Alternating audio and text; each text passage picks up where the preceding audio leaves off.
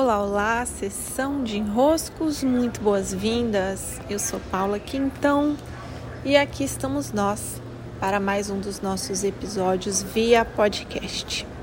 Hoje, gravando esse episódio para vocês aqui do meu celular no aeroporto de Guarulhos, esperando o desembarque do meu marido. E vamos aos desenroscos que nos aguardam. Tem um tema que eu comentei muito nas últimas sessões com o Clube dos Impulsionadores e também hoje na mentoria de negócios que começou. E eu quero trazer uma breve nuance desse tema aqui para vocês, sobre as três forças que movem a nossa vida. Inclusive, se vocês quiserem se debruçar sobre esse assunto, vocês podem procurar dentro da sabedoria hinduísta mais detalhes sobre essas três divindades, sobre essas três forças que criam um equilíbrio dinâmico na nossa vida. A primeira dessas forças é a força da criação, o poder de criar, poder de colocar na matéria aquilo que está dentro de nós. Então há um movimento natural do humano que somos de ser criador. O que nós temos dentro tende, tem um movimento natural de vir para a matéria. É, essa é uma das nossas forças, mas ela sozinha não pode atuar.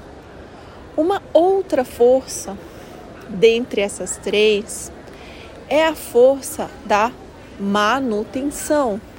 Aquilo que eu crio, eu mantenho vivo. Aquilo que eu crio, eu cuido. Aquilo que eu crio, eu sustento. A força da manutenção às vezes se torna desafiadora porque ela tem um período longo de execução uma execução em que nós precisamos, às vezes, não fazer muita coisa, mas manter. Por exemplo, quando mantemos uma casa limpa, por exemplo, quando mantemos um jardim adubado, por exemplo, quando mantemos um relacionamento, não tem aquele ápice da criação, mas exige a presença. E uma terceira força a força da destruição, que nós, às vezes, culturalmente tendemos a evitar. As perdas, as mortes, os encerramentos, os fechamentos, porque culturalmente acreditamos que os encerramentos, isso muito por causa de uma cultura que nega a própria ideia de morte, é algo negativo. Mas a verdade é que se estamos numa via em que o criar e o manter fazem parte, nós não podemos ignorar que a destruição também faça parte. Somente é possível criar a partir daquilo que se destrói, daquilo que se encerra, daquilo que finda. Os encerramentos, as conclusões dão material para as criações. Então, hoje, na mentoria, falamos longamente sobre isso.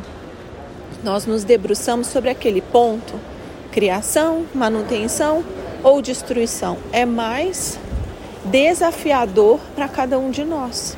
O que que para mim desafia mais é criar? Hum, para mim, Paula, não. Criar não é desafiador. Destruir é desafiador? Bem, estou aqui bem no meio de um processo de mudança, passando por São Paulo só porque estou de mudança para Manaus. Não. Quantas vezes, quantas e quantas vezes eu já soltei o que eu tinha para começar um novo ciclo. Então, para Paula, não é difícil a destruição, mas a manutenção por muito e muito tempo foi meu calcanhar de Aquiles. E eu preciso sempre ficar atenta com observação bem ativa para perceber se eu estou sendo capaz de manter vivo aquilo que me importa. Né? Então, para cada um de nós, esse ponto varia. E vale uma reflexão, por isso eu trouxe aqui para o episódio de hoje, sobre como eu posso, né, como seria possível para mim desenvolver esse ponto que é mais frágil dentro dessa orquestra de três elementos. Reflitam daí a desenroscar. Beijos, meus queridos e minhas queridas, e até.